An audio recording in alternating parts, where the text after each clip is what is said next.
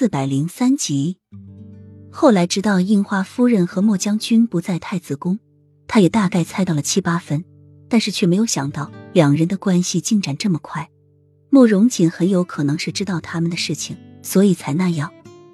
慕容锦本来是要走的，但是不知为什么又突然说要在太子宫睡，便直接去了莫尘的房间。他估计是慕容锦想要等莫尘回来问清楚。他原本以为慕容锦会一直这样下去。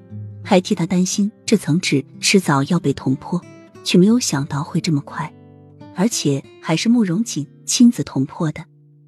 慕容锦有一点他很欣赏，就是敢爱敢恨，对待感情从不拖拉；还有一点就是对什么事情都很乐观。其实他不想墨尘进去的，他知道墨尘进去之后，他们俩估计以后连兄弟都做不了了。他想要阻止。他找我有事吗？墨尘有些奇怪，他说他和樱花夫人已经不是夫妻了，睡在一起也不方便，便说要去你房里说。你今晚就是客房吧？柳荣看着墨尘的眼神有些闪烁，这是他第一次撒谎，但是他真的不想看到他们两人的关系冻裂，他还是喜欢他当初进太子宫那样，三个人在一起无话不谈，没有任何的隔阂。墨尘看柳荣的眼神有些不对劲，但是也没有多想。那好吧，我去房里拿些东西去客房睡。不知道这个慕容锦是怎么了，就喜欢耍小孩子脾气。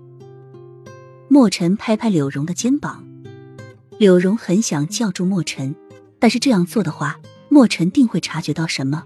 他在心里默默的祈祷，千万不要发生什么。他真的很不希望他们以后形同陌路。他真的无法眼睁睁的看着自己的这两个兄弟成为陌生人。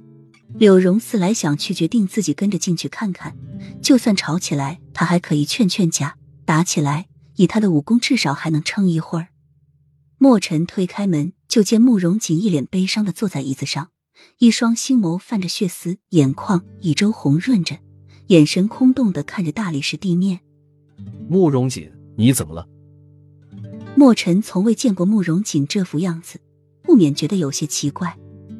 慕容锦慢慢的抬起眸子，眼眶在那一刹那变得更加红了，声音有些哽咽：“你喜欢樱花夫人？”